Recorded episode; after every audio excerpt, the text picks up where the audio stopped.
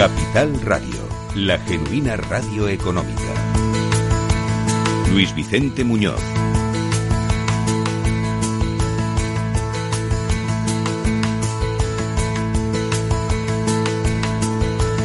Hace apenas unos minutos acabamos de concluir aquí en el Museo de las Aguas de Barcelona una de las eh, mesas clave seguramente de este quinto foro de la Alianza para la FP Dual. Sí, seguimos aquí en directo en la ciudad condal participando en la quinta edición de la Alianza para la FP Dual, hablando de la formación profesional dual, conociendo los puntos de vista de las empresas, de los formadores, de los aprendices. Por cierto, tenemos una tertulia de aprendices de los jóvenes embajadores en media hora, aquí en directo. Nos van a contar experiencias asombrosas. Hay algunos casos que mm, deberíamos escuchar con atención, como la de uno de los jóvenes que se llama David, que fue expulsado en reiteradas ocasiones de su centro escolar, tiene un problema de déficit de atención, creían que era un caso imposible, que no iba a ser nada en la vida, y la FP Dual le ha dado no solo una salida, sino un camino brillante profesional. Es solo un ejemplo de lo que la FP no hace milagros, ¿eh? pero la FP Dual sí logra resultados de, de lo opuesto al fracaso escolar, escolar que son muy llamativos. Bueno, les decía que acabamos de terminar una de las mesas dedicadas precisamente a la comunicación.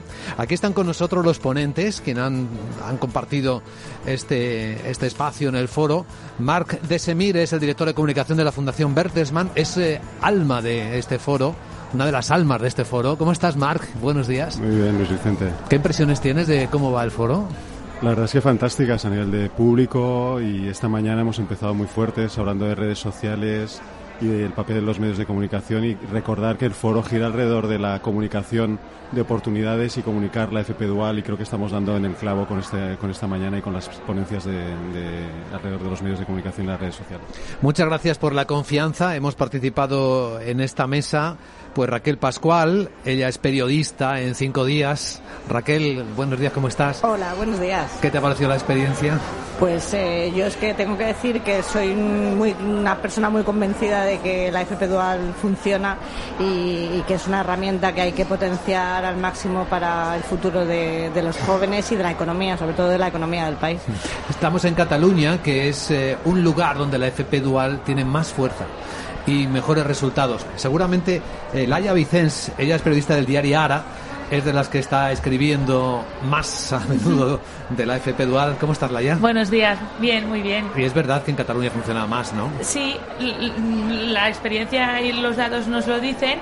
Ah, sin embargo, a veces cuesta comunicarlo y explicarlo bien porque también hay resistencias y a veces um, creo que las empresas y, y, las escuelas les gustaría que, que fuera todavía más la cifra de, de, alumnos en FP Dual, pero a veces cuesta um, que la administración, por ejemplo, se, se, se, se, vaya al ritmo que van las escuelas y las empresas, creo. Ha estado con nosotros y está aquí también con nosotros José María Moya. Él es periodista, es director de Magisterio, es decir, eh, trabaja en empresas de comunicación especializadas en el mundo de la educación. ¿Cómo estás, José María? Muy bien, muy bien, muy bien. ¿Qué impresiones te quedan después de lo que has venido escuchando? Pues que hemos avanzado mucho y muy bien. Es decir, nosotros eh, llevamos ya 6, 7 años siguiendo este tema de la dual y estas, estos cambios culturales que, que hay que verlos con perspectiva, ¿eh? es decir, poniendo, separándose un poco de, abriendo plano y entonces eh, se da cuenta uno de lo, cómo ha avanzado esto de la dual. Hace cinco años directamente no existía, no estaba en el vocabulario de los periodistas, no estaba en la sociedad y ahora mismo pues eh, está en la jerga eh, de los periodistas y esto ha sido pues gracias a, a Bertelsmann con su alianza y a otras muchas eh, asociaciones y organizaciones que ellos han logrado dinamizar en esta buenísima causa que hay que hacerla bien. ¿eh? Luego sobre eso supongo que también hablaremos. Sí, porque nuestro trabajo es eh, explicar qué es noticia, ¿no? En esto de la FP Dual hoy, ¿qué es noticia? ¿Qué titular le pondríais a la noticia de Raquel, por ejemplo? Uf. O, o, elige uno de los que te han gustado de los últimos tiempos. Es complicado. Eh, yo he hablado en, en la ponencia eh, de un titular que dábamos en cinco días y es que el estigma de la FP eh, está, el estigma de la FP entre los estudiantes está en las familias.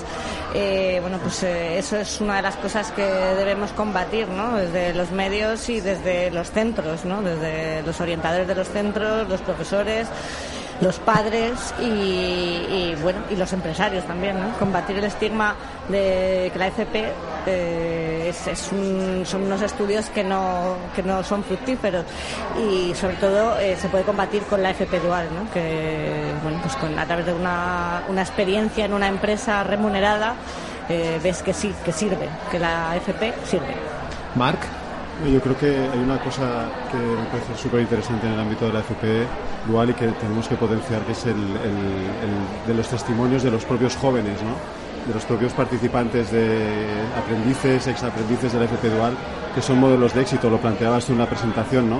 Tenemos casos de todo tipo eh, y creo que esto sí que debería ser o podría ser noticia acompañando, acompañado con el, con el apoyo y la dedicación que le están dando las empresas también. creo que es eh, el hecho de poder explicar, y estamos en una radio de ámbito económico, creo que explicar que las empresas tienen que tener este perfil formador y dar valor a este perfil formador de las empresas, creo que tiene que ser un papel también de los medios de comunicación.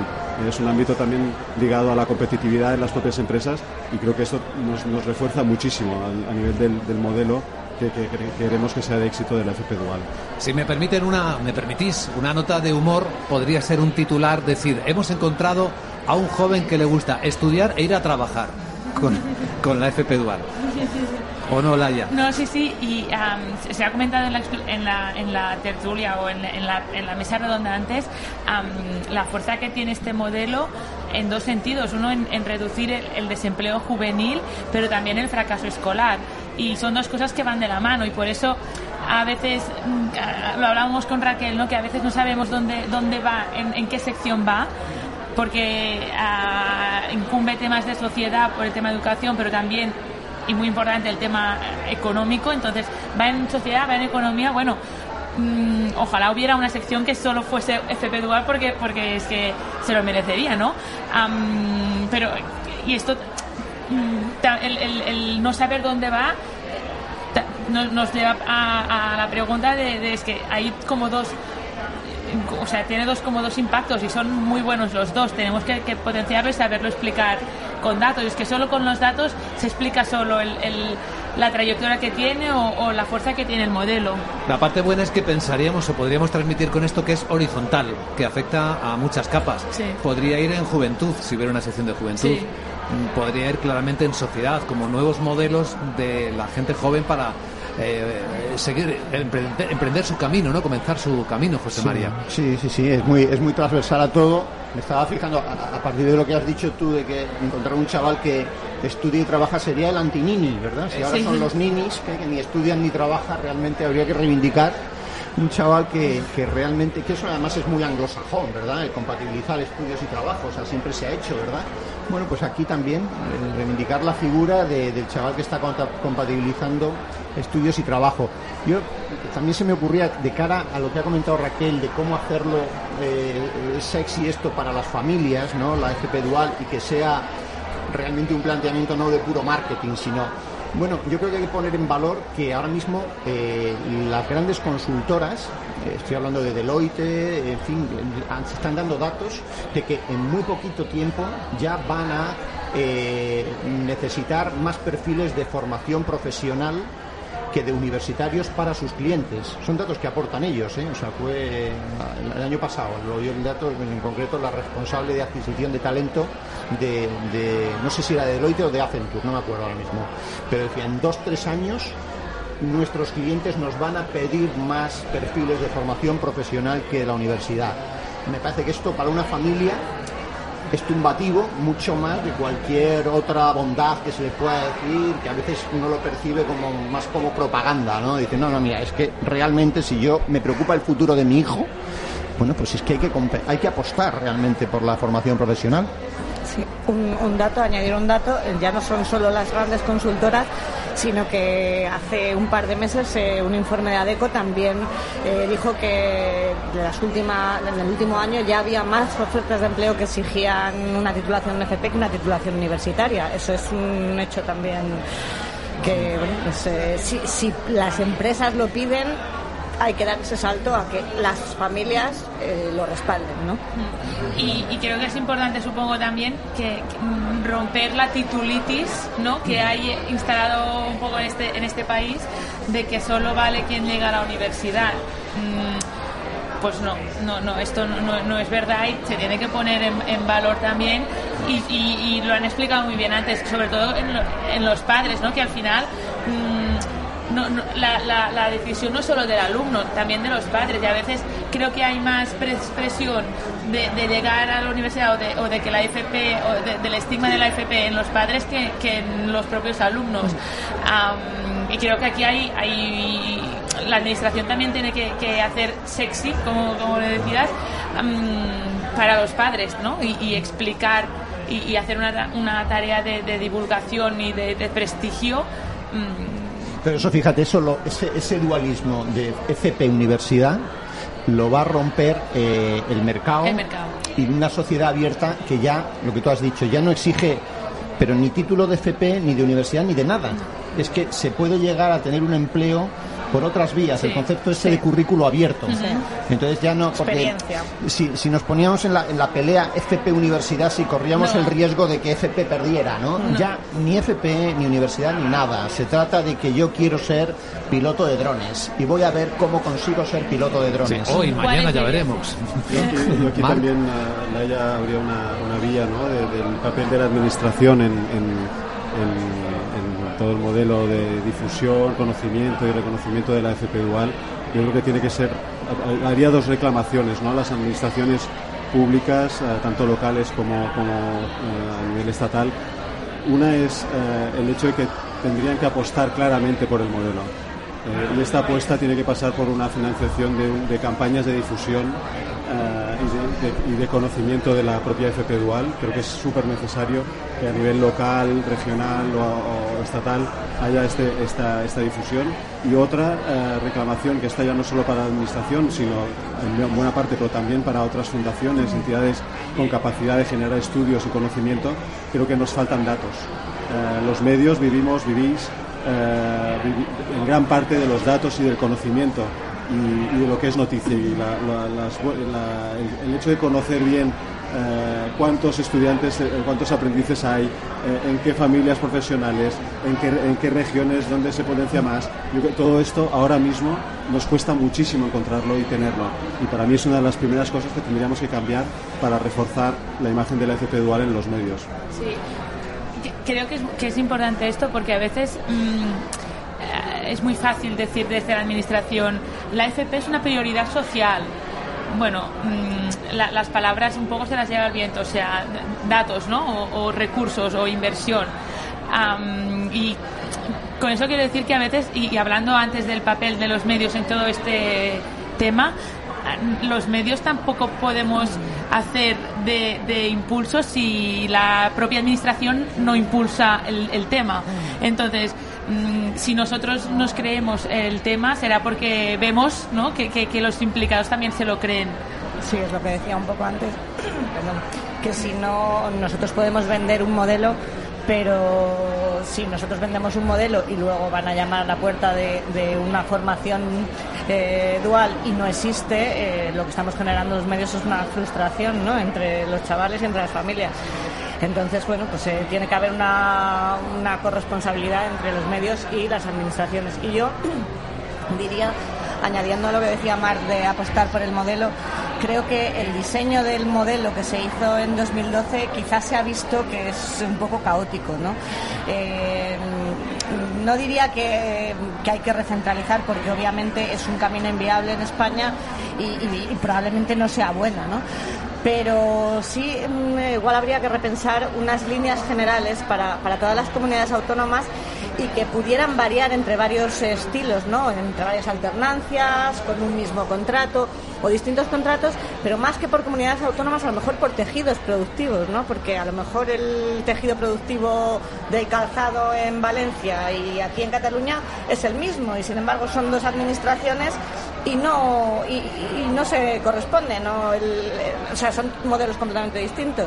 Y en Extremadura y en Andalucía a lo mejor comparten también un tejido agrario y luego la FP dual no tiene nada que ver una cosa con otra. Entonces, mm, yo creo que hay que repensar la regulación del modelo para eh, bueno, pues, eh, dejar un poco margen según el tejido productivo de, la zona, pero que tenga que cumplir una serie de pues eso, una regulación mínima para toda España. Lo que llamamos en economía armonizar, ¿no? Sí, armonizar un poco.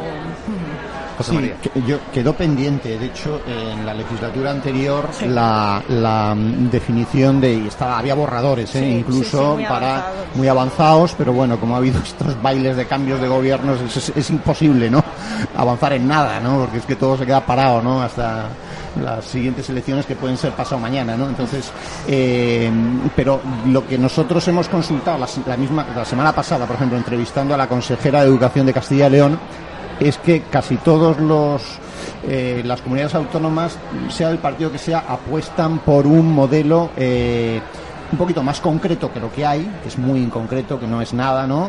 Más concreto que, por ejemplo, que defina el tema de la remuneración, que son eh, es una cosa bastante clara, que defina también algunos modelos de alternancia, pero no cualquier modelo de alternancia, sino algunos modelos de alternancia. Eh, cuestiones sobre las que, por ejemplo, de aquí desde Fundación Bertelmann se está velando para que el modelo dual sea de calidad es que como no sea de calidad, no será, o sea, nos la cargaremos, ¿no? Entonces, quieren que sea un modelo, eh, lo que salga del ministerio, que concrete más, pero que, como ha dicho Raquel, que tenga la flexibilidad para adaptarse, decía la consejera de Castilla y León. Es que nosotros, nuestro tejido industrial no tiene nada que ver con el del País Vasco. Entonces nosotros tenemos, aquí hay mucha pyme, tal, en fin. Yo un poco, me, José María, me das, me das pie a comentar otra cosa, ¿no? Eh, entramos en periodo electoral y yo creo que tenemos que conseguir entre todos, y aquí los medios también tienen un papel importante, las fundaciones también, pero eh, en conseguir que la, formación profesional y la formación profesional dual en concreto estén en la agenda. Creo que tenemos que conseguir entre, todos que, estemos, que consigamos entrar en la agenda y que consigamos entrar en la agenda política también. Me gustaría ver, tengo curiosidad de ver los programas electorales eh, ahora que se están conformando, a ver qué espacio le van a dedicar a la formación profesional, a la educación en general, pero a la formación profesional y a la formación profesional dual eh, en concreto. Ya lo podremos hablar en otra tertulia cuando se acerquen las elecciones si queréis, pero creo que será poco y, a ver si me equivoco, espero equivocarme. Esperamos que no, porque es verdad que cuando se hacen, se plantean estas cuestiones son grandes palabras, pequeños detalles, ¿no? No, no, se, no se profundiza en absoluto. Como comunicadores, ¿cómo veis el reto? ¿Cómo, ¿Cómo creéis que enfrentamos el reto de acercarnos a un actor importante en esto de la FP Dual, que son los chavales, a quienes los medios no llegamos? Estamos hablando de que ellos se comunican con el TikTok, con redes sociales, con cosas por el estilo. ¿Y ¿Alguna idea al respecto? ¿O los medios de comunicación tenemos un problema para conectar a la gente joven? Aquí Laia, que es la joven del grupo. no, yo, yo, creo que sí. Mm, y, yo antes he puesto el, el, ejemplo. Hay cosas que no dependen de nosotros y, de, los medios para cambiar una tendencia. Y he puesto la, el ejemplo de la serie Merlí. Yo no sé si la conocéis en, en, vuestras comunidades. Pues. Mm, es una serie que, es un profesor de filosofía muy renovador, muy innovador, que conectaba mucho con la gente joven y era una serie que pasaba en un instituto que este profesor que se llama Merlí era el preferido. ¿Qué, qué pasó? El favorito de todos los alumnos, un, tío, pues, bueno, pues ¿qué pasó? Que, en dos o tres años las facultades de filosofía aquí en Cataluña se empezaron a, disparar. Y, puede ser casual, bueno, todo el mundo lo atribuye a la serie Merlí, que fue un fenómeno en Cataluña que solo lo miraba gente joven. Ah, mm, pues, ¿por qué no puede haber una persona, un, un chaval en una serie que, que, haga FP? Es que esto, que no depende de nosotros, porque ya me gustaría ser guionista de series, pero no lo soy, llega mucho más. Y quizá la Fundación Bertelsmann o quizá el Ministerio de Educación puede contactar con, con algún guionista y, pedir, oye, ¿me puedes meter un personaje en, en, en una serie que, que, sea famosa en, Sí, ahora que está de moda Friends, el, el revival, el vintage de Friends, que hubiera un Friends de ahora, pero con los retos de ahora, chavalas o sea, creo que faltan referentes mm, de verdad o, que con que los, los, jóvenes se puedan identificar. Y, y, creo que es, que es importante. Si Mahoma no, la, no va a la montaña, la, no, pues, pues acerquémonos así. Creo que, que es una vía que no, no se ha explorado y no, no, no, creo que sea tan difícil. Ahora en, en, TV3 hay una serie de un grupo de chicas y, hay un que, se llama Las, de, las del Hockey.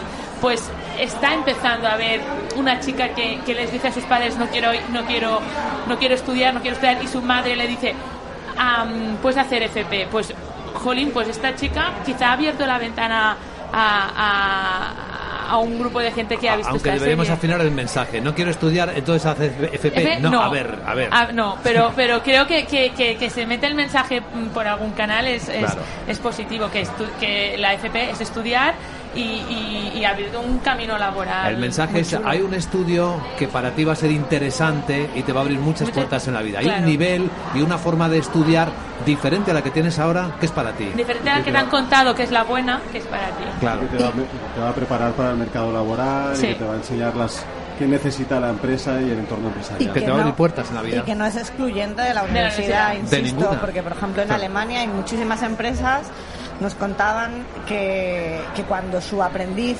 eh, se queda en la empresa, es la propia empresa la que posteriormente le ayuda a financiar eh, unos estudios universitarios si quiere, porque a la empresa le interesa que esa persona siga avanzando en su formación. Pues queridas colegas, ha sido un placer, queridos colegas, ha sido un placer compartir esta, este rato en la radio aquí en el, en el foro de la Alianza para la FP Dual eh, Laia Vicens de Diario Diario, muchas gracias. Gracias a vosotros. Raquel Pascual de Cinco Días, periodista de Cinco Días, gracias Raquel. Muchísimas gracias a vosotros. José María de Moya, director de Magisterio, gracias José María. Gracias, gracias. Y Marc de Semir, director de comunicación de la Fundación Bertelsmann. Un placer, Marc. Muchas gracias y gracias por acompañarnos como media partner en el foro y el acompañamiento que hacéis a la FP Dual en general. Enseguida vamos a saludar a los chavales y a las chavalas, a los embajadores. súper interesante. Hoy estoy deseando saludarles enseguida.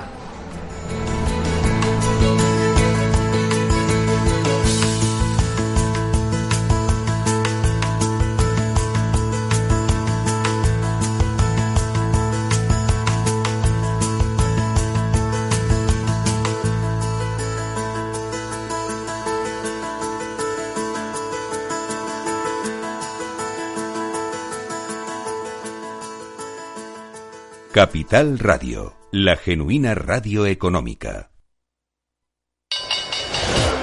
Cuando el mercado cae, existen dos tipos de inversores, los que tienen un plan y los que no. Entra en xtb.es y descarga nuestra guía para sobrevivir a las caídas en bolsa. Aprende a proteger tus acciones y a sacar provecho de los mercados bajistas. XTB, más que un broker online. El 82% de las cuentas de inversores minoristas pierden dinero en la comercialización con CFDs con este proveedor. Debe considerar si comprende el funcionamiento de los CFDs y si puede permitirse asumir un riesgo elevado de perder su dinero. Entra con nosotros en la Data Economy. La economía de los datos dibuja ya el nuevo mundo en que vivimos. Este es el primer programa de radio dedicado al Big Data en español con el asesoramiento de Piper Lab. Cada lunes a las diez y media de la mañana en Capital, Bolsa y la Vida. Y si quieres saber más, escucha nuestros podcasts en capitalradio.es. Cuando comenzábamos, en el año 95, no imaginábamos que 20 años después más de 100.000 personas utilizarían nuestras herramientas de inversión. En cada nuevo reto que emprendemos ponemos lo mejor de nosotros mismos. En VisualChart queremos avanzar y por eso hemos lanzado nuestra propia agencia de valores, Esfera Capital. Esfera Capital, un broker de inversores para inversores. Si quiere conocer nuestro trabajo, visítenos en esferacapital.es. El próximo 22 de octubre sigue nuestra jornada especial MAP. Desde las 8 de la mañana hablaremos con los protagonistas del sector sobre los líderes del MAP, las empresas cotizadas y la inversión en el mercado alternativo bursátil. Reserva tu plaza para asistir en directo a este especial desde el Palacio de la Bolsa de Madrid en el 91 283 33 33 o en eventos arroba. El 22 de octubre, especial MAP en Capital Radio, con el patrocinio de Renta 4 Corporate y la colaboración de Udecta Corporate Gigas Hosting, Atriskel, Alkiver Quality y BME. Gráficas Naciones. Más de 50 años de experiencia en el sector de las artes gráficas. Apostamos por la última tecnología tanto en impresión offset como en digital y gran formato. Realizamos todo tipo de impresión. Tarjetas de visita, folletos, libros, vinilos, decoración y montaje de stands. Más información en el 91 629 2145 o en gráficasnaciones.es.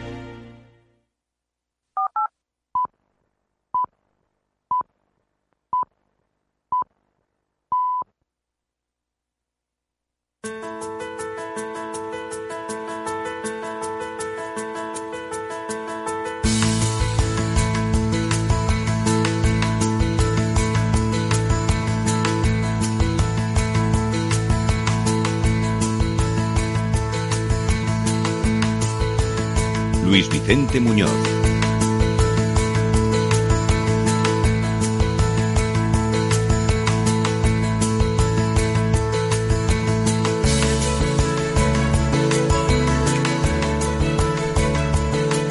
Hola de nuevo desde Barcelona, desde el Museo de las Aguas de Suez. Estamos transmitiendo en directo esta mañana un programa especial al hilo del quinto foro de la Alianza para la FP Dual. Y viene lo mejor ahora la tertulia con los jóvenes, para que nos cuenten de verdad cuál es su experiencia con la FP Dual, lo bueno, lo malo y lo intermedio. Vamos a saludar a nuestros invitados.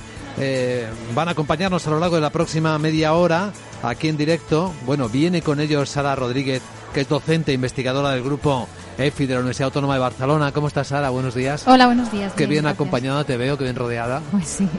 De tanta gente joven, qué, qué, energía, ¿no? Que traen. Sí. sí, sin duda. Y qué buenas experiencias, espero. También, buenas. Porque quienes vienen aquí son embajadores de la alianza. ¿Qué significa ser embajadores? ¿Cómo se eligen a estos chavales y chavalas? Pues es una cuestión de la alianza, son un grupo eh, de 52 personas, si no recuerdo mal, ahora mismo, sí. y eh, participan un poco en función de la selección que la propia alianza eh, pues va haciendo con los distintos grupos por comunidades autónomas. ¿no? Es una selección que no es realmente selección, sino que es que ellos y ellas quieran participar. Hmm. Son personas que están cursando o han cursado FP Dual. Bueno, tú has presentado, Sara, en este foro un, una encuesta, ¿no? Informe sobre cómo ven la FP Dual eh, los jóvenes que la están cursando o la han cursado y qué, salen los resultados. En este caso, la encuesta es un pilotaje, con lo cual no son resultados concluyentes y eso es importante destacarlo, sino que la encuesta, eh, lo importante presentado este año es que se elaboró, es decir, que queremos contar con la opinión de los chicos y chicas que están cursando FP Dual, que queremos recoger sus opiniones y vivencias y que eso queremos que impacte en, bueno, pues en la políticas que se hacen de FP Dual y en las empresas y en los centros educativos, en cómo se está transmitiendo esto. ¿no? Entonces, eh, los resultados, como digo, no son resultados firmes, por así decirlo, sino que son pequeñas píldoras que podemos ir eh, diciendo. ¿no? ¿Hay tendencias ya que se van dibujando? hay alguna tendencia, como por ejemplo en cuanto al acceso a la FP Dual, que ellos también lo corroboran, ¿no? Eh, respecto a que acceden o conocen la FP Dual a través del centro donde se matriculan. Muy pocos centros donde hayan estudiado la ESO les informan y tampoco las familias ni los amigos suelen conocerlo, con lo cual acaban accediendo ya cuando están matriculados que les hablan de la posibilidad de dual o en su caso a través de internet. O sea, no el último minuto en muchos casos, ¿no? Antes de tomar la ¿De qué me matriculo? Ah, mira que sí, que existe la FP dual. Y como un flash de repente lo ven y les engancha y les convence. Esto es interesante también, aunque está demostrando áreas de actuación necesarias, ¿no? para, difundir la oferta antes, ¿no? Cuando pueden meditar qué camino continuar para sus estudios. Cuando pueden decidirlo, ¿no? Que no, no cuando ya lo tienen decidido. O sea que lo conocen en el último minuto. Esto es lo que dice la encuesta. La mayoría. ¿Y qué factores son los que ves que les motivan a tomar la decisión? ¿Qué es lo que les atrae de la FP Dual? Pues entre las opciones que plantean es sobre todo la posibilidad de, eh, de, compaginar la experiencia y el conocimiento, es decir, el poder estar en las empresas desde el primer momento y después el tener eh, remuneración, ¿no? De alguna manera tener experiencia profesional en el ámbito en el que están estudiando y el poder tener pues unos ingresos que les permiten al menos unos gastos mínimos, ¿no? ¿Y los que no se deciden, qué es lo que no termina de convencerles? Porque hablamos de las motivaciones, pero también podemos hablar de las desmotivaciones. Pues justo lo que no les suele motivar es el no recibir ningún tipo de remuneración o de ayuda económica, aunque sea un mínimo para desplazamientos, una de las cuestiones que valoran, ¿no? Pues por lo menos si me tengo que desplazar bastante tiempo o tengo que comer fuera de mi casa, pues que se me cubra eso, ya no tanto un sueldo, sino al menos una remuneración mínima y eh, también el tema de no poderse quedar en la empresa al finalizar, ¿no? Si es una empresa que les ha gustado y no les dan la oportunidad, si es algo que valoran como negativo porque sí consideran que han eh, tenido un esfuerzo extra con el resto de sus compañeros que lo han cursado en formato no dual, ¿no? Y si además no tienen esa posibilidad de quedarse, pues es un poco frustración a veces. Claro, comprendemos perfectamente. Lo siguiente que viene en la encuesta, entonces, ¿qué es? Los próximos pasos. Los próximos pasos será pasar la encuesta a una muestra de la que sí que podamos decir, bueno, con cierta fiabilidad, que los jóvenes y las jóvenes que están cursando o que cursaron FP Dual piensan estas cosas y valoran esto como positivo y esto como negativo. Es decir, la FP Dual tiene potencialidades y también tiene algunas cuestiones respecto a la calidad de la misma que se pueden mejorar y eso es un poco lo que buscamos, ¿no?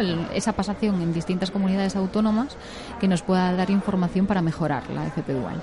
Muy bien, gracias Sara. Eh, voy a saludar a nuestros eh, jóvenes invitados, ¿te parece? Y vamos hablando con ellos. Sandra García, ¿cómo estás Sandra? Hola, buenos días, muy bien, gracias por la oportunidad. Cuéntanos cuántos años tienes ahora y dónde estás. Mira, yo tengo 22 años y yo cursé la FP Dual, ¿vale? Eh, y ya la he acabado. ¿La has acabado? Entonces te puedo contar que soy un caso de éxito. Estoy en la empresa donde hice las prácticas. Qué bueno. Oye, eso de presentarse diciendo soy un caso de éxito, ¿cómo mola? Eh? Mola mucho. de verdad que sí. David eh, Avedaño, ¿cómo estás, David? ¿Qué tal? ¿Tú cuántos años tienes, David? ¿Cómo? ¿Cuántos años tienes? Tengo 18 años. 18. ¿Y dónde estás ahora mismo? Estoy en Sevilla, estudiando la FP básica de electricidad electrónica. ¿Qué tal la experiencia? Genial, muy contento, muy cómodo y una experiencia inolvidable, la verdad. Vamos a hablar de tu caso, que es excepcional seguramente. Vamos a hablar en un instante con más detalle. En cuanto saludemos a los jóvenes que estáis aquí. Ananí de Dios, ¿cómo estás, Ananí? Hola, buenos días. ¿Tú cuántos años tienes? En mi caso tengo 28. Sí. Y yo llegué a la FP Dual porque quería cambiar lo que había estudiado. No me gustaba la administración ni la finanza y quería estudiar algo relacionado con el comercio. ¿Y te ha ido? Pues bien, Ahora estoy cursando la FP Dual en segundo año, Sí. estoy haciendo las prácticas con Lidl y de momento bien. Con Lidl, con los Sí. supermercados. Sí. Bien. Y también está con nosotros Alejandro Acera. Hola, Alejandro. Hola, muy buenos días. ¿Cuántos años tienes tú, Alejandro? Yo tengo 22. 22. ¿Y qué, qué estás haciendo? Eh, ahora mismo estoy haciendo la FP Dual eh, de gestión de empresa y logística. eh, y básicamente pues estoy bastante contento con lo que estoy haciendo en modalidad alemana y eso básicamente. Una pregunta rápida. ¿Cuándo conocisteis la FP Dual? Porque hace un instante Sara decía que casi todos en el último minuto, cuando ya teníais que empezar a hacer alguna cosa. Sandra, ¿cuándo fue en tu caso? En mi caso fue tal cual, incluso estando dentro ya del ciclo que había elegido, el de Laboratorio de Análisis y Control de Calidad, ¿Cambiaste? no, fue cuando me ofrecieron la posibilidad. Yo ya me había matriculado en el curso como FP Dual, ay, como FP básica, Sí. Y entonces me ofrecieron la oportunidad de hacerlo en modalidad dual. O sea que estando ya dentro del ciclo fue cuando me explicaron que existía esta posibilidad. Vaya. ¿Y David, cuándo lo conociste, conociste que existía esto de la FP Dual? ¿En qué momento? Pues yo lo conocí con 17 años de edad. Sí. O sea, eh, Jovencito. jo- muy jovencito, sí. Y lo conocí en junio. O sea, a mí me dijeron, o, o entras o te vas de la ESO. ¿Ah, sí? ¿Así O de duro? Así de duro me lo dijeron. Porque tuviste muchos problemas en la, en ESO. En la ESO. Y como estaba a punto de cumplir los 18 años, o iba a dar la FP básica o hacia la ESA. ¿Por qué tuviste problemas en la ESO? ¿Nos, nos lo cuentas? Por supuesto, mira, tuve bastantes problemas en la, en la ESO desde el principio. Básicamente porque eh, yo tengo, bueno, sigo teniendo, pero ten- eh, estaba medicado con déficit de atención con hiperactividad. Déficit de atención por hiperactividad. Sí. Entonces lo que pasaba es que yo no me encontraba como en el instituto. Si hay una cosa que yo tengo es que yo no estudio lo que no me gusta. Y claro, era constantemente partes, expulsiones, tanto fue así que estuve afuera haciendo trabajos sociales.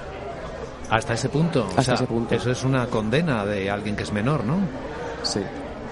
¿Y has pasado por eso? He pasado por eso. ¿Y la FP dual eh, ha sido tu salvación? Mi salvación, literalmente mi salvación. Porque a mí me consideran como un fracaso y un caso perdido. Literalmente. Además, a mí, a mí, a mí me decían, incluso para ser barrendero necesitas la ESO. Has pasado de ser un caso perdido a tener ahora un futuro enorme y brillante. Exactamente. Qué cambio en tu vida, ¿no? Demasiado. Inimaginar, estarás contento en ese sentido, ¿no? Muy contento, sí. Porque con la FP Dual has logrado enfocar y estudiar lo que te gusta, ese problema que tenías antes, la- ¿te da solución? Exactamente, me da muchas soluciones, la verdad. Sí. Sí. ¿Por qué? Porque es la parte de compaginar la práctica con el estudio. Exactamente. O sea, yo ahora me puedo sacar la ESO, me puedo sacar la GP básica, me puedo sacar la dual. O sea, mato tres pájaros de un tiro. Y la verdad es que estoy estudiando algo que me gusta y me siento cómodo, literalmente. Y la verdad es que hay una cosa que me gusta mucho de la dual y es que, voy a decirlo así de mala, de, de mala forma, y es que puedo callar las bocas a los profesores y decirles que sí tengo capacidades y ¿Ah, sí sí? tengo valores. Sí. Para, para, y demostrarles que yo sí valgo en el mundo laboral. Porque te han hecho mucho daño, ¿no? Demasiado. Qué injusto. Para pensar que yo me sentía agobiado en el instituto y para pensar yo que me quería desahogar en mi casa y también recibía mucha caña en mi parte de mi casa. Me sentía muy agobiado, me sentía muy solo. Pues es un cambio enorme de sufrir a poder ser inspiración de más jóvenes que tengan problemas parecidos a los tuyos, que se hayan encontrado con algún desafortunado profesor o profesora que le haya dicho no vales para nada y de repente descubrir pues que es justo lo contrario. Con decirte que en un año recolecté 23 partes.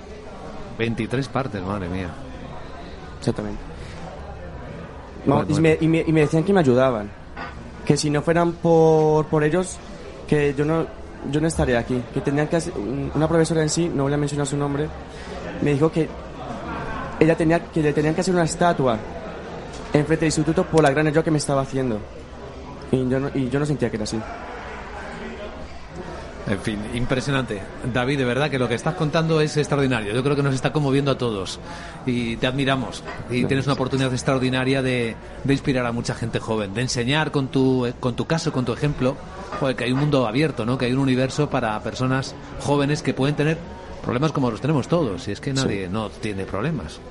Que nos enseñen al que no los tiene, ¿no? A ver si lo descubrimos. Bueno, en el caso de Ananí, eh, cuéntanos, Ananí, ¿cuándo descubriste tú que había que existía el FP Dual? Pues la verdad que yo fue buscando trabajo. En plan, encontré en un portal de empleo la oferta de líder de FP Dual, pero yo no tenía ni idea de lo que era eso. Yo pensé, ah, será un curso que hace la empresa para, para los trabajadores. Pero no, era una FP eh, con sus prácticas, yendo a clase y demás. Y entonces fue cuando dije, bueno, necesito trabajo, pero también quiero seguir formándome. Y fue cuando decidí empezar la FP Dual. O sea que también fue casi una casualidad, Sí, ¿no? En sí. tu caso. Cuando yo estudié FP Dual, no, FP, perdón, Sí. no existía la, la Dual. Entonces, claro, para mí era un término nuevo. Claro. Alejandro, ¿y tú cuándo descubriste que existía la FP Dual? Eh, bueno, yo eh, antes de estar en la FP estuve en Alemania y ahí, claro, ese sistema está mucho más desarrollado. ¿Qué hacías tú mucho en más Alemania maduro. antes? Yo en Alemania estaba aprendiendo el idioma y básicamente empecé a trabajar también ahí. O sea, tuve mis primeros trabajos, pero eso, el sistema de FP Dual, que ahí está súper desarrollado. eh, Lo viste me- allí. Claro, lo conocí allí. Pero re- rebobinemos un poco más. ¿Cómo fuiste a parar a Alemania?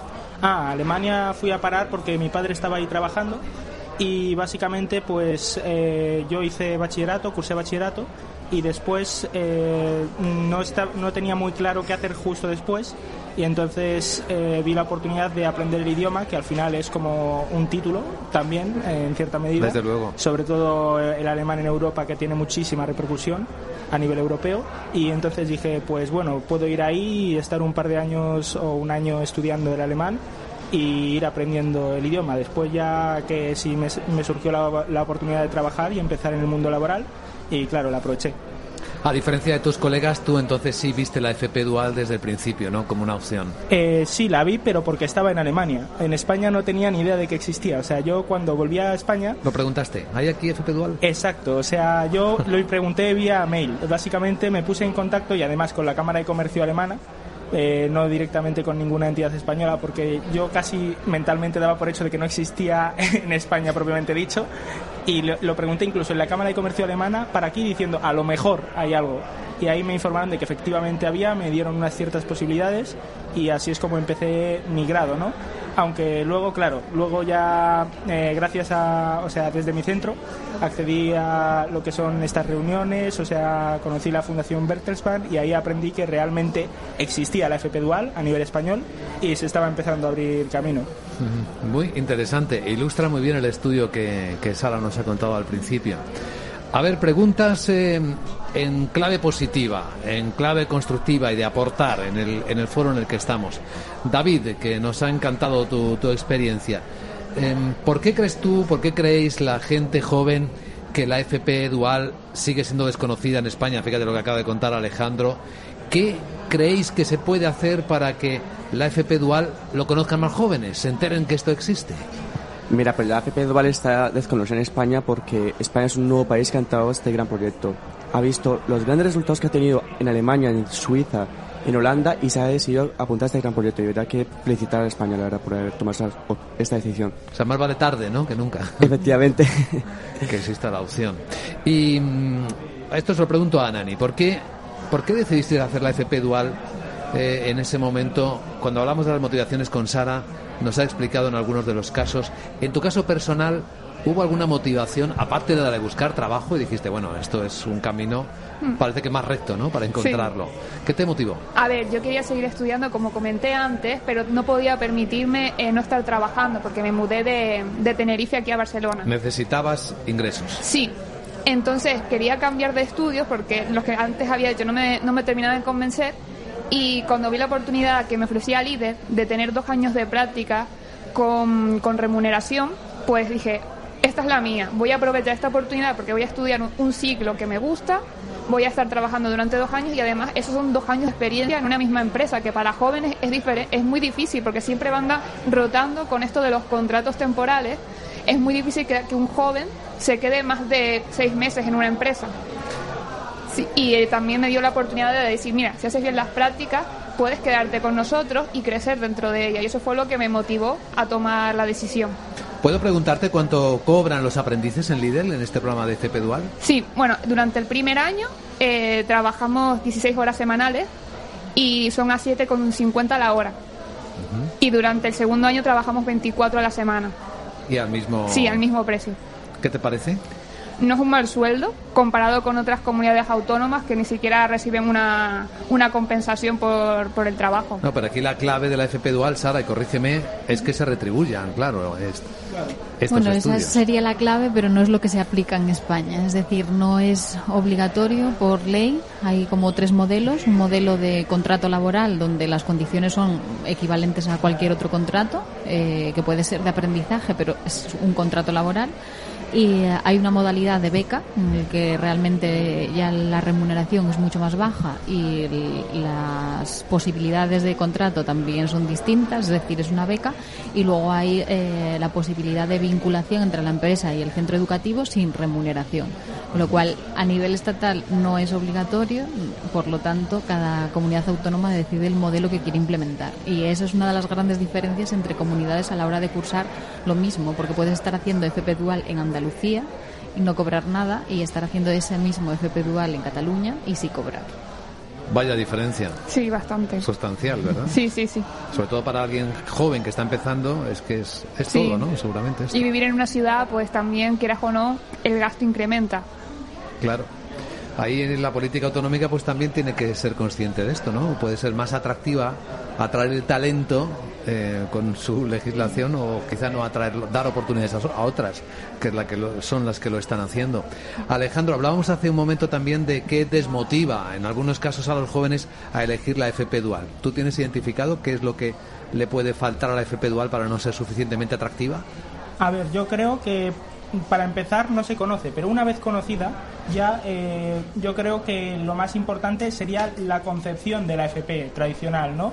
Que tenía una concepción como de un estudio que realmente es si no puedes llegar a la universidad y no es lo que es, es un estudio diferente a la universidad, es un estudio que puedes elegirlo a la universidad. Y de eso tendría que hablar concretamente en mi caso, porque en mi caso yo había cursado previamente bachillerato, como dije, y también en- a la hora de decidir, también tenía la posibilidad abierta de la universidad. Eh, me había apuntado a la universidad este mismo curso, bueno, el mismo curso que empecé la FP Dual, ¿no? Y me habían salido ofertas de universidad, pero decidí seguro por lo que me daba la FP Dual. O sea, yo lo tenía claro. Está muy bien explicado eso. Muchas gracias, Alejandro. Y Sandra, con la. eh, eh, Sandra. Sí, voy a empezar, Sandra, y luego a Sara le voy a preguntar. Con tu perspectiva, em, ¿qué consejos podrías dar a las empresas que quieren ser atractivas para gente joven, para talento joven y pueden plantear programas de FP Dual? ¿Dónde pueden estar las claves?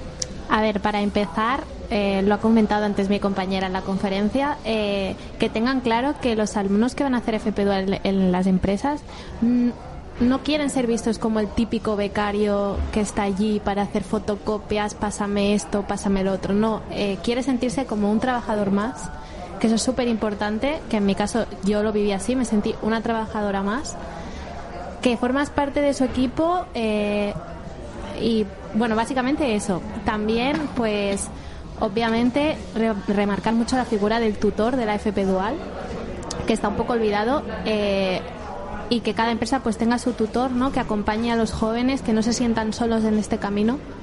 Y, y bueno, en mi opinión eso, sobre todo. Lo del tutor es importante, porque muchas compañías ahí es donde tienen una resistencia interna. Hay profesionales que dicen, mira, vas a ser el tutor de, de alguien joven. Y claro, lo que podías esperar, qué oportunidad, qué bueno, ¿no? Me voy a refrescar, voy a aprender de la gente joven, voy a entender a la gente joven. Pero hay otros que dirán, no, esto es un marrón, ¿por qué no se lo das a otro, no? Exactamente. Muchas empresas, claro, van a tope, tienen mucha faena y lo último que quieren, ¿no? Es dedicar tiempo, ¿no? A un joven que viene a aprender, pues entonces lo tratan como el típico becario. Y la verdad que eso es, es erróneo totalmente porque lo que busca el joven es sentirse uno más y aprender y absorber todo lo que pueda en todo ese año. Y esta se la trasladó a Sara como docente y como investigadora, ¿no? Mm, ¿Cómo se puede ser más atractivo en el lado de la educación para decir la FP Dual es una oportunidad para Ah, que, se- formarte? que se puede aportar desde el lado Sí. de la educación. Yo ahí sí que estoy de acuerdo con el compañero que habló al inicio, ¿no? En el que la FP está valorada como trabajos de segunda, ¿no? Estás haciendo trabajo técnico, con lo cual no te va a aportar mucho. Yo creo que ahí desde el mundo educativo puede aportar mucho orientación educativa. Es decir, cuando tú en tercero de la ESO ya más o menos vas ubicando qué quieres hacer o qué posibilidades tienes, que te puedan ofrecer esa posibilidad como técnico y también de alguna manera eh, pues trabajar conjuntamente con las familias salía a lo largo de todas las sesiones no las familias. Pues es que la, la persona puente en los centros educativos entre el alumnado y las familias es orientación educativa. Entonces esa persona tendría que ser también de alguna manera quien conociese los programas de FP Dual lo trasladase al alumnado y viese perfiles que pueden ser eh, preferentes en el caso de la FP Dual y lo trasladase también a las familias. Es decir, sí, a muchas familias hay que convencerlas de que la FP Dual es un trabajo, es un- son estudios tan dignos al mismo nivel que los estudios universitarios que lo que te hace es una diferente especialización. Pero es que da lo mismo que sea FP Dual, que sea un curso de 200 horas, si realmente está bien impartido, va a estar al mismo nivel. Entonces yo creo que parte del educativo lo que puede aportar es eso, una buena orientación profesional que se adapte a las necesidades individuales, que no se adapte a las necesidades o las perspectivas, expectativas sociales, ¿no? Que es como que todo el mundo tiene que llegar a la universidad. Claro, es el nuevo mundo, ¿no? Deben adaptarse la formación a las personas, no la persona a la formación.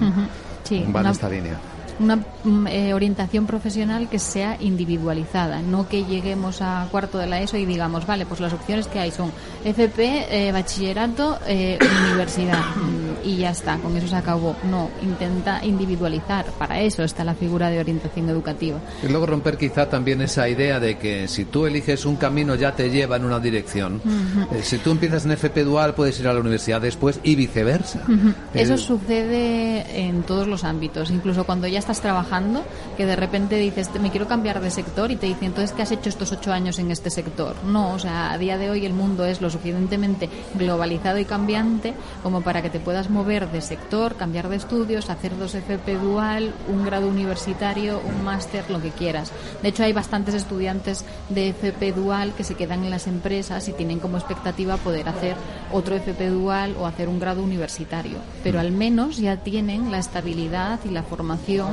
para poder hacer una carrera profesional. Alejandro. Sí, eh, respecto a lo que ha dicho antes de, o sea, que todas estas opciones puedes ir de una a otra, o sea, también de la universidad a la FP Dual. Sí. Yo tengo que hablar de un caso de mi propio colegio, que es eh, una estudiante que hizo ya carrera universitaria y ahora está haciendo la FP Dual. La está haciendo ahora después complementaria, justamente porque a la hora de encontrar trabajo en- era imposible encontrarlo.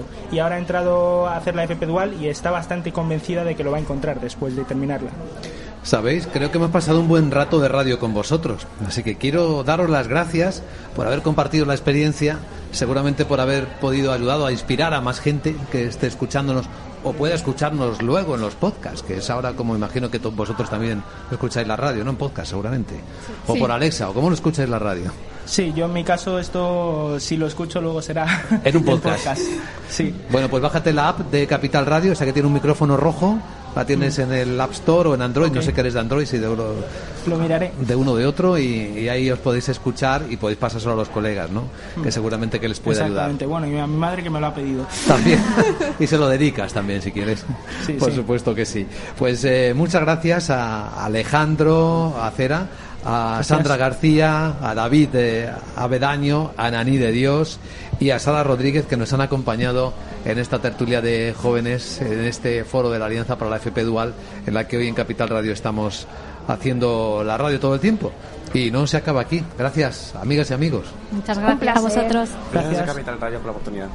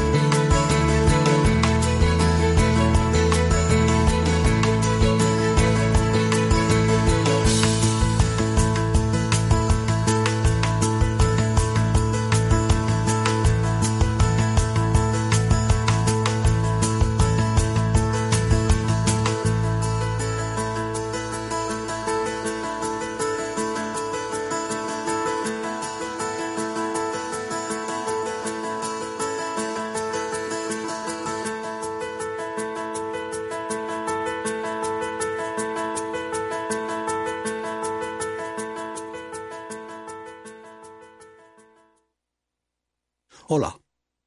A ver, el dinero se gana con esfuerzo y ahorrar debería darnos una recompensa. Sin embargo, siempre vemos que nuestro dinero crece poco y eso hace que nos vengamos un poco abajo. Lógico. Lo normal es que veamos crecer nuestro dinero. Por eso me gusta Finanbest, porque me ofrece los mejores fondos de inversión del mundo al alcance de todos, con total transparencia y sin comisiones indebidas. Y con eso la rentabilidad de mi dinero será mayor, o sea, lo normal. Entra en finanbest.com y descubre que lo normal es extraordinario. Lo normal es Finanbest. Para personas inquietas, Capital Radio.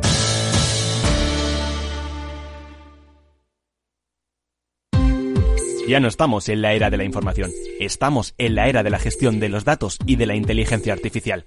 El tratamiento inteligente de estos datos proporciona un valor enorme a las empresas en sus procesos de negocio. En Piper Lab ayudamos a nuestros clientes a tomar decisiones de negocio basadas en datos. Escúchanos todos los lunes a las 10 y media de la mañana en el espacio de Big Data de Capital, la Bolsa y la Vida.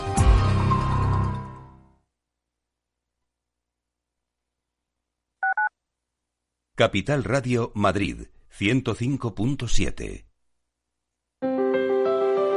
Si te gusta la cocina gallega de siempre, en el Mesón Gallego 1 y el Mesón Gallego 2 encontrarás los mejores pescados y mariscos de las costas junto a recetas de la Galicia interior, además de las carnes de Sanabria y los mejores embutidos de Zamora y nuestra terraza. Te esperamos en la calle Muller 35, teléfono 91 579 3623 y en la Plaza de la Remonta 13, teléfono 91 579 0769. Una recomendación del programa gastronómico Mesa y Descanso. Esto te estás perdiendo si no escuchas a Luis Vicente Muñoz en Capital, La Bolsa y la Vida. si Argentina resbala, puede haber un efecto contagio en América Latina. Y los intereses de las empresas americanas, españolas y europeas en Argentina son importantes, ¿no? Con lo cual yo creo que va a haber un apoyo político importante y eso va a facilitar la negociación. No te confundas. Capital, la bolsa y la vida. El original. Con Luis Vicente Muñoz. Disfruta de la mejor cocina gallega en Montes de Galicia. Todo un clásico moderno en el barrio de Salamanca. Disfruta de la variada dieta atlántica, de las mejores carnes y pescados tratados con respeto y transparencia y regados con una de las mejores bodegas de la zona. En grupo, en familia o en pareja, Montes de Galicia te ofrece el espacio perfecto en cada ocasión. Todos la temen. Pero nadie la ve. Recesión. Recesión. Recesión. Recesión. Recesión. Recession. Recessions. Recesión. Recesiones. Recesión. Recesión. Recesión. ¿Viene una recesión en la economía? Sigue la pista en Mercado Abierto. Cada tarde te esperamos en Capital Radio.